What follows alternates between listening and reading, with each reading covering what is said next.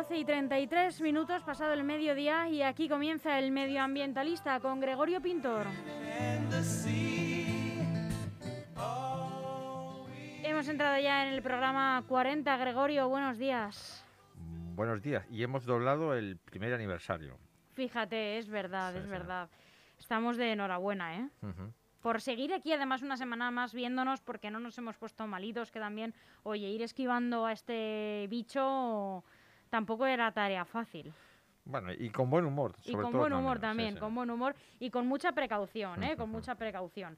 Bueno, vamos a recordar a los oyentes muy rápidamente, porque ya se lo saben, porque nos escuchan todas las semanas, que pueden seguir eh, todos los programas y en este en particular a través de Twitter, arroba Radio LGN, que pueden mandar sus dudas, comentarios, eh, sugerencias al eh, número de teléfono a través de WhatsApp, 6, al número de teléfono 676 352 760 o enviar un correo electrónico a elmedioambientalista.gmail.com. Y ahora sí, vamos a conocer los asuntos a tratar para el día de hoy, que es 24 de febrero de 2021. Eh, bueno, pues sí, vamos a. El, sumario de hoy es el siguiente. Vamos a tratar. Ayer fue el Día Internacional sobre el Control del Mercurio, ese, ese mineral que tanto nos ha llamado la atención, sobre todo mm. cuando éramos niños, y que, bueno, pues tiene unos efectos muy eh, eh, perversos en, la salud si no se manipula bien, ¿no? Vamos a, eh, en cuanto a la revista de prensa medioambiental, vamos a tratar, a tratar varios asuntos, ¿no? El, primero de ellos es que China ya no quiere ser nuestro basurero. Durante prácticamente 40 años hemos enviado a China residuos, la basura de Europa y Estados Unidos, fundamentalmente, y Australia incluso. Y bueno, pues desde el año 2018 empezó a haber restricciones y ya en el año 2021 ya, bueno, nos ha cerrado hasta, hasta los plásticos, ya no podemos enviar eh, plásticos. Esto ha tenido unas consecuencias en todas las ciudades, en todos los países, pero también en, en, nuestras ciudades del sur de, eh, de Madrid. Eh, vamos a hablar también sobre, sobre, sobre otra noticia que ha sido recurrente en la, en la prensa, ha sido el sobreenvasado de los productos de los supermercados, ¿no? Y bueno, pues cómo se va a combatir, cómo se ha combatido desde Europa y nuestro país va, ahora mismo está en, se va a aprobar posiblemente esta primavera una ley, una ley pues para intentar eh, combatir esta práctica, ¿no? Vamos a tratar también algún, algún eh, algún aviso recurrente que se nos da en los municipios del sur de la, de la Comunidad de Madrid y también, eh, bueno, del sur y lo, en general los grandes municipios. Eh, y luego también vamos a tratar una plaga que tenemos en la Comunidad de Madrid ahora mismo muy frecuente, que es la procesionaria del pino. ¿no? En su forma de oruga está bajando en procesión pues por los troncos de los pinos y están pinos y cedros y está enterrándose en el suelo. Muy peligrosa, ¿eh? si la tocas y muy peligrosa para las mascotas. Ahora nos lo vas a contar tú, seguro. Es, voy a intentarlo. Bueno, pues dicho esto, vamos a empezar con el, con el punto número uno, que era que ayer, ayer día 23, se celebró el, eh, se conmemoró, mejor dicho, el Día Internacional del Compromiso Internacional sobre el Control de Mercurio. Este, este día lo patrocina, fíjate, la, eh, la OMS, pero el, el país precursor de, esta, de esta iniciativa tan, en principio tan interesante, pero tan importante a la vez fue Perú.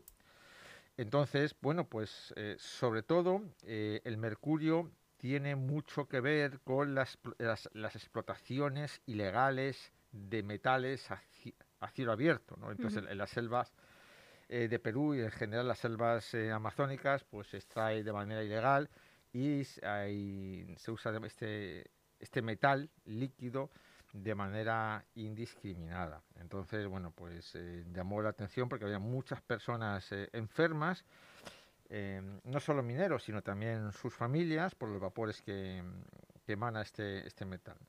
Todos sabemos que el mercurio es un, es un elemento químico, es un elemento químico que llama muchísimo la atención porque es un metal líquido, como he dicho, en la tabla periódica los que hemos ido al, colegio y, al, instituto, pues sabemos que tiene un nombre, bueno, una inicial curiosa es HG, ¿no? Porque en, latín su nombre era hidralgirus, ¿no? Que significa plata líquida, ¿no? Entonces, pues es un metal que... Hidragiros. Hidragiros. hidra es agua y argiros pues es la ah, La, palabra latina, greco-latina para eh, definir plata era argenta. Argenta, El símbolo químico de la plata es Ag, ¿no? Pues el símbolo químico de mercurio es Hg, ¿no? Entonces, es un elemento químico muy, muy denso. ¿eh? Fíjate, un litro de, mercurio pesa 13,5 kilos, ¿no? O sea, un blick lleno de mercurio pesaría esa, esa cantidad. Y se mueve, por lo tanto, muy rápido, muy rápido. De hecho, el planeta Mercurio ¿eh? se llama así porque cuando se descubrió mm, se, se, comprobó que se movía muy rápido. ¿no? Eh, Mercurio también es un dios eh, latino, que es el dios mensajero, que está representado pues con unas sandalias y, y, unas alas. Y unas alas en, los, tobillos, creo que recordar, y, un gorrillo. Y bueno, pues eh, por, por, la rapidez con que, con que se movía el mensajero de los dioses. ¿no? Entonces, bueno, pues esta rapidez es, es porque tiene esa, esa propiedad, ¿no? que es muy denso y cuando se mueve, pues eh, lo hace a mucha velocidad. Entonces, es utilizado en la industria, pues eh, en pilas, en bombillas, en termómetros, termostatos. El termómetro quizás es lo que más conocemos, ¿no? Afortunadamente ya hay... Lo más extendido, digo. Sí, sí, sí, es lo que yo cuando era pequeño estaba, iba a decir deseando que se me rompiera el termómetro, pero era un acontecimiento familiar. Papá, déjame coger el mercurio. Y bueno, pues fíjate qué burrada, ¿no? Pues en, las manos, pues era curioso ver cómo las, las esferas de, este metal pues se, rompían y se volvían a juntar una y otra vez. Y bueno, pues eh, fíjate, se usa, iba a decir, hasta, hasta los empastes dentales ¿eh? se, usaba. Y bueno, pues eh, se, ha, se ha, han firmado este, este convenio 140 países pues para evitar sobre todo em, la, la, bueno, pues la comercialización ilegal, el descontrol al fin y al cabo pues de este metal. Entonces, produce una enfermedad, una enfermedad que tiene un nombre muy curioso, Minamata. ¿eh? es una ciudad griega que en la, década de los, perdón, griega, eh, japonesa, que en la década de los 50, pues bueno, un montón de personas pues eh, empezaron a tener síntomas extraños neurológicos, parálisis, y bueno, pues descubrieron que, que era por el tema de los vapores de mercurio, ¿no? El mercurio se encuentra, fíjate, está metido incluso en la cadena trófica, eh, en, los pescados, en los pescados que consumimos, sobre todo en, los depredadores, los que se encuentran en la cúspide de la, pirámide, de la pirámide de, eh, trófica, pues eh, los tiburones, que no los comemos en nuestra cultura, pero sí comemos los atunes, por ejemplo, Bueno, pues son grandes depredadores. Bueno, pues el, el, atún normalmente tiene gran cantidad de mercurio. Hay que consumirlo Creo incluso que la OMS eh, limita el, consumo de este pescado, de algunos pescados por lo menos, em, a, las embarazadas y a los menores de, creo que recordar, de 10 años por el tema este del mercurio. Pero bueno, consumido con cierta moderación este pescado, pues no pasa absolutamente. Menos mal porque yo está en mi en gran parte de mi alimentación el atún Así que... Mm, en, lata, supongo. Eh, no, no, también el... Vamos, antes de ayer mismo unos lomos de atún comí eh, a la plancha que la verdad que estaban fantásticos. No mm, Te voy a decir otra cosa, Gregorio. También forma parte de mi, de mi dieta habitual. ¿eh? Entonces, bueno, pues... provoca este tipo, bueno, estas enfermedades, como te he dicho, y fíjate, te gusta, yo sé que eres una excelente lectora, ¿no? Lewis Carroll, Sí, por supuesto. Alicia en el País de las Maravillas. El personaje, el sombrero loco, tiene que ver con el mercurio. Porque el mercurio era usado sobre todo en el siglo XVIII, XIX, pues por los, por los sombrereros para limpiar las pelusas y los trapos de, de, sombreros y, y, bueno, pues en fin, de, la ropa, ¿no? Entonces, pues era muy frecuente que los sombreros se volvieran eh, estuviesen, bueno, pues estuvieran de, desórdenes, ¿no? También sí, claro, desórdenes neurológicos debido al mercurio. Entonces, bueno, el personaje de sombrero loco, pues es, es achacable pues a este tipo de, intoxicación, ¿no?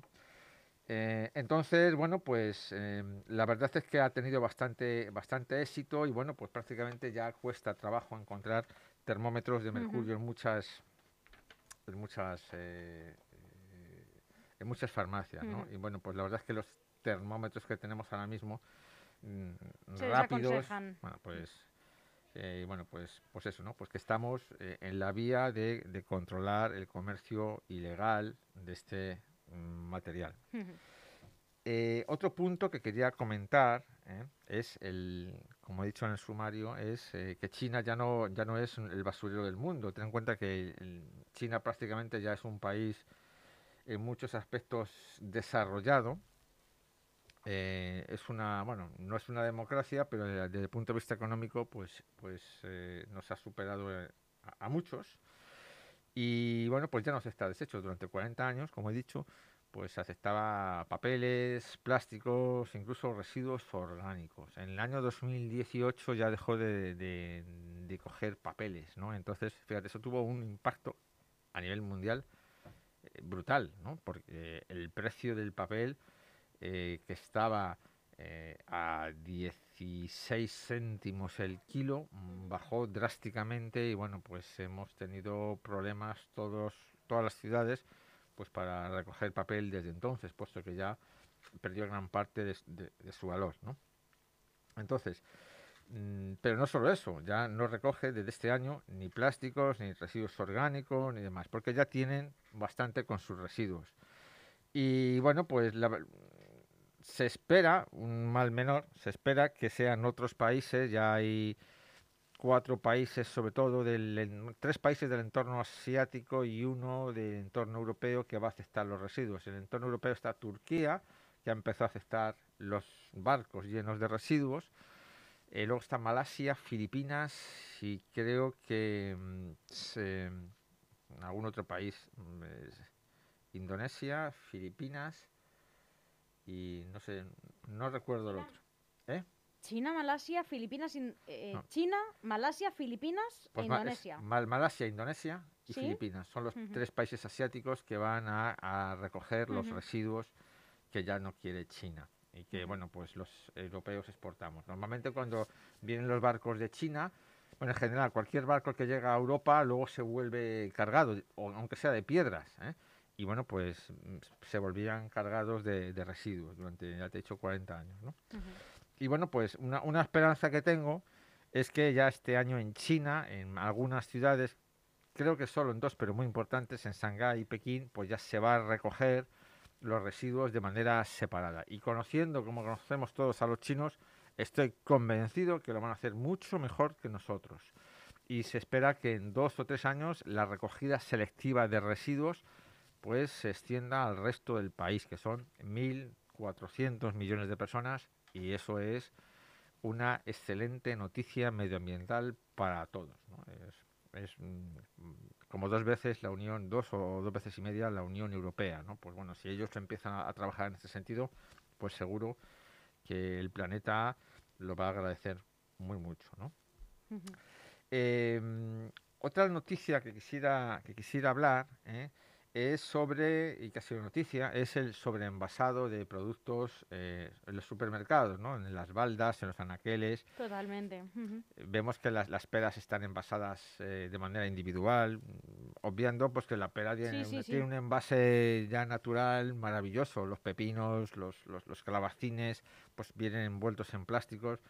Y bueno, incluso, pues bueno, se nos ha hecho habitual también que muchos mm, bollos eh, pues vienen también cada uno una bolsa de plástico llena de bollos envasados individualmente efectivamente envasados entonces bueno pues la Unión Europea la Unión Europea a través de dos directivas la 851 creo recordar y la 852 pues bueno pues eh, quiere limitar este tipo de prácticas para eh, evitar el mayor vamos evitar los residuos no y entonces, bueno, pues se está a punto de aprobar una ley, que es la ley de eh, residuos y suelos contaminados, en el que se va a limitar muchísimo el uso de los plásticos, sobre todo en envases de un solo uso. ¿eh? También te digo, Gregorio, que tú sabrás más que yo sobre esto, pero que yo llevo escuchando esta historia ya años y sigo viendo la misma cantidad de productos envasados que antes. Sí, eh, bueno, fue el año 2018, son tres años. Ten en cuenta que desde que sale en el año 2018 han pasado ya tres. Y fíjate lo que se puede contaminar en tres años. Sí, ¿no? sí. Quiero decir que es una cosa bastante sencilla de atajar, o lo veo yo desde esta distancia. No, no, no, no, es- no es tan sencillo. Hay muchos intereses por medio.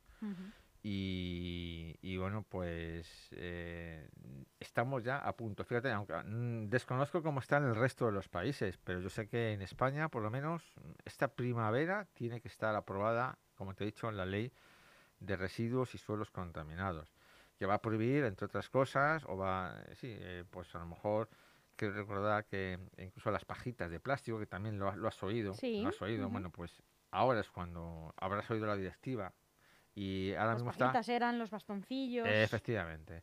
Entonces, ¿qué ocurre? Que eso está, es- está en el anteproyecto que se puede consultar y bueno, pues habrá alegaciones, sobre todo en la industria, pero bueno, eh, la dirección es, es la que es y eh, en poquitos meses, en poquitos meses, en dos meses espero que esté ya en vigor.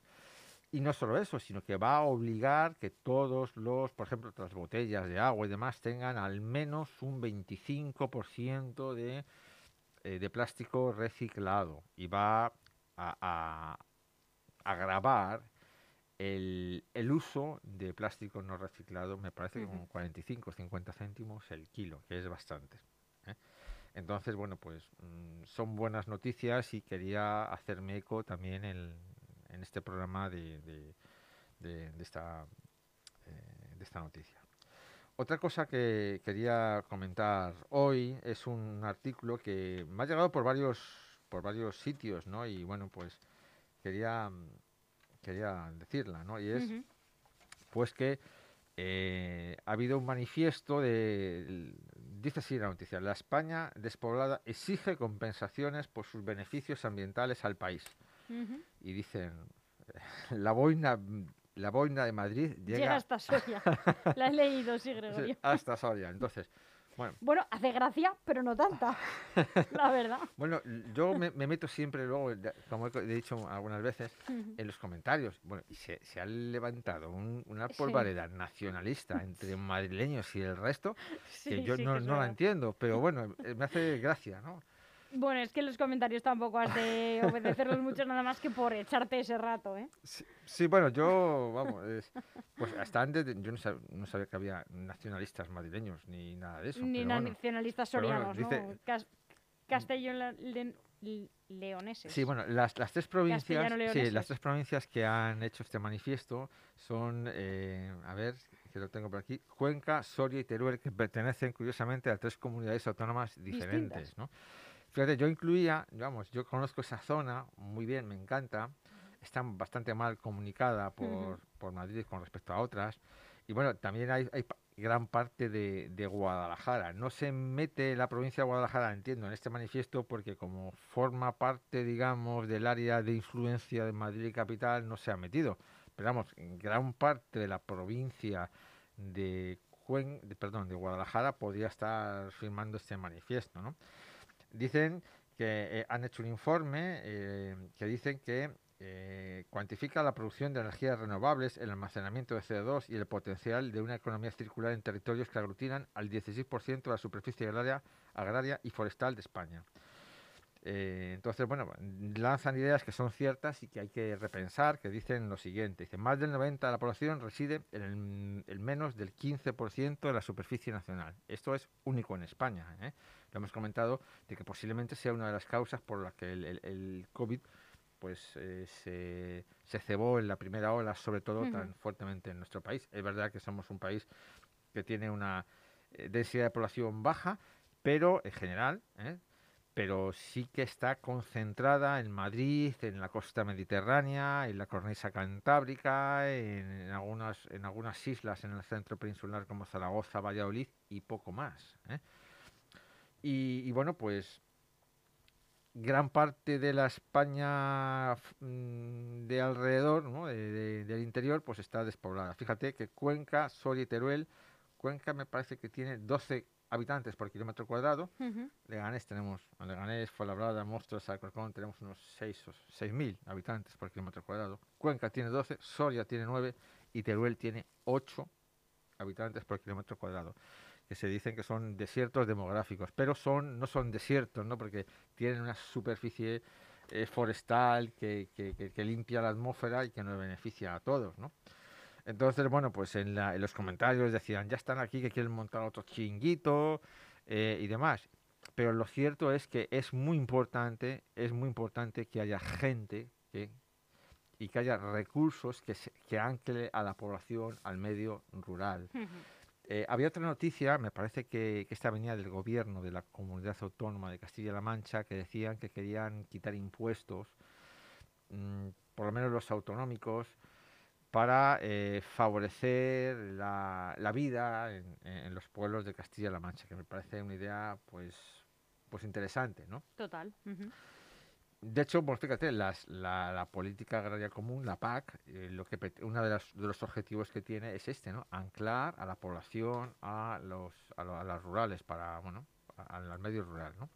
Porque los campos hay que hay que limpiarlos, hay que producir alimentos, mm, hay que favorecer, hay que favorecer la ganadería extensiva ¿eh? sobre la ganadería intensiva por los beneficios que tiene medioambientales de limpiar el campo y también sobre todo de salud pública la calidad es más eh, es mejor la calidad de la carne.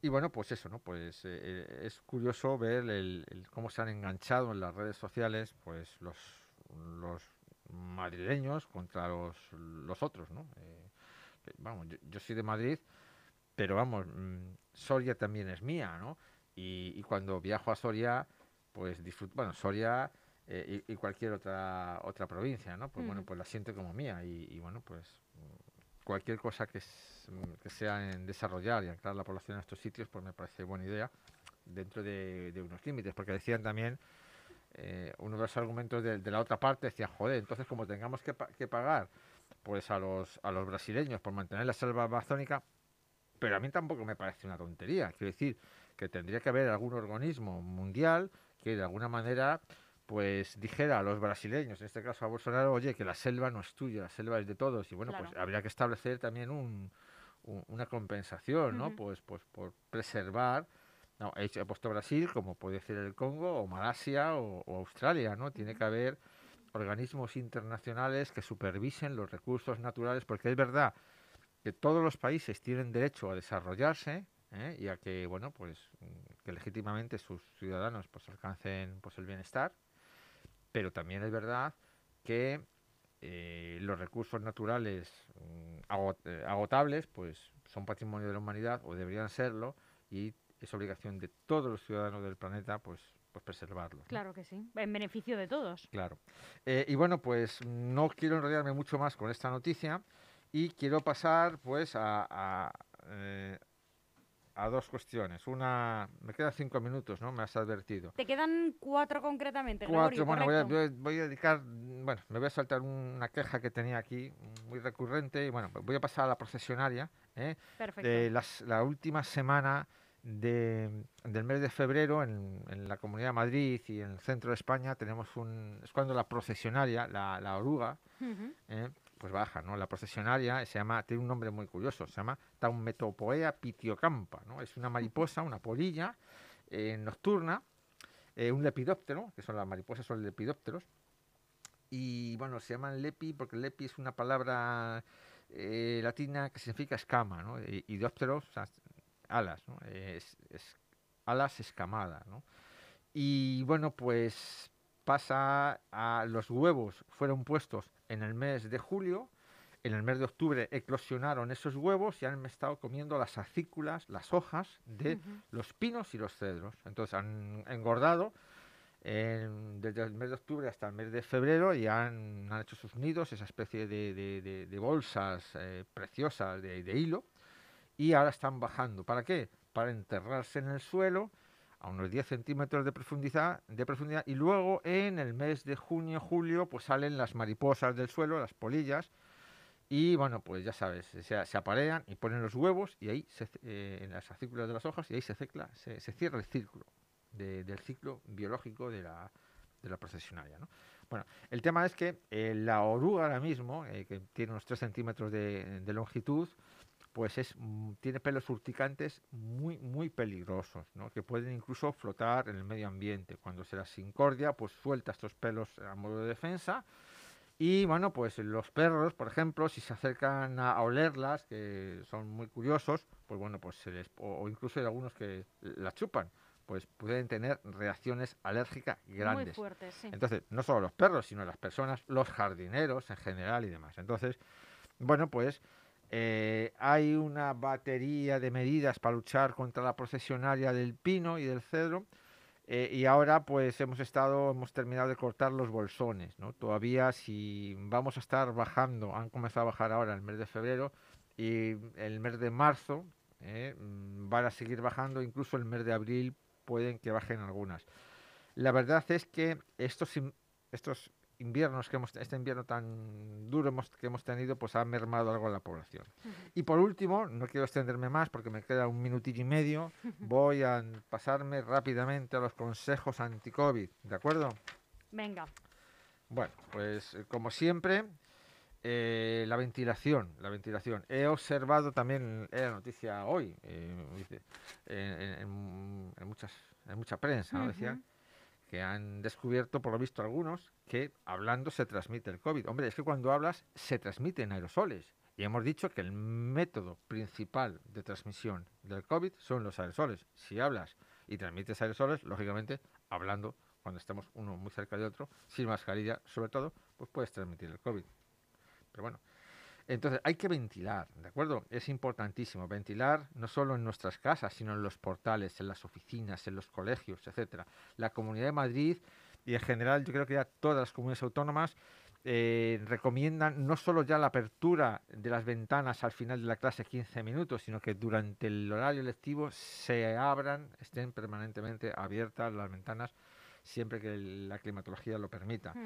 Eh, fomentar en la medida posible eh, las, actividades al aire libre, reducir los grupos de personas y el tiempo en espacios interiores, eh, el uso de mascarillas correcto, la distancia de seguridad. Y bueno, pues ya que estamos mm, con la vacuna a, a tope, pues subrayar que el hecho de estar vacunado no significa ni mucho menos que estemos inmunizados, que las vacunas pues bueno, pues nos reducen la transmisión porque nos hace que los síntomas sean más benignos y por lo tanto pues vamos a toser menos y vamos a tener menos ingresos hospitalarios, pero no, no impide la transmisión del, del COVID.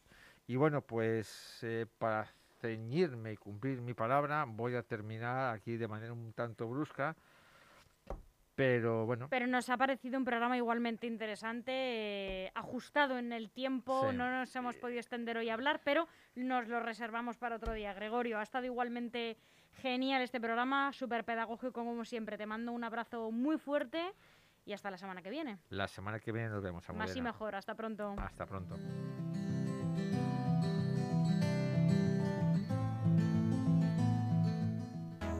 Tenemos algo que contar.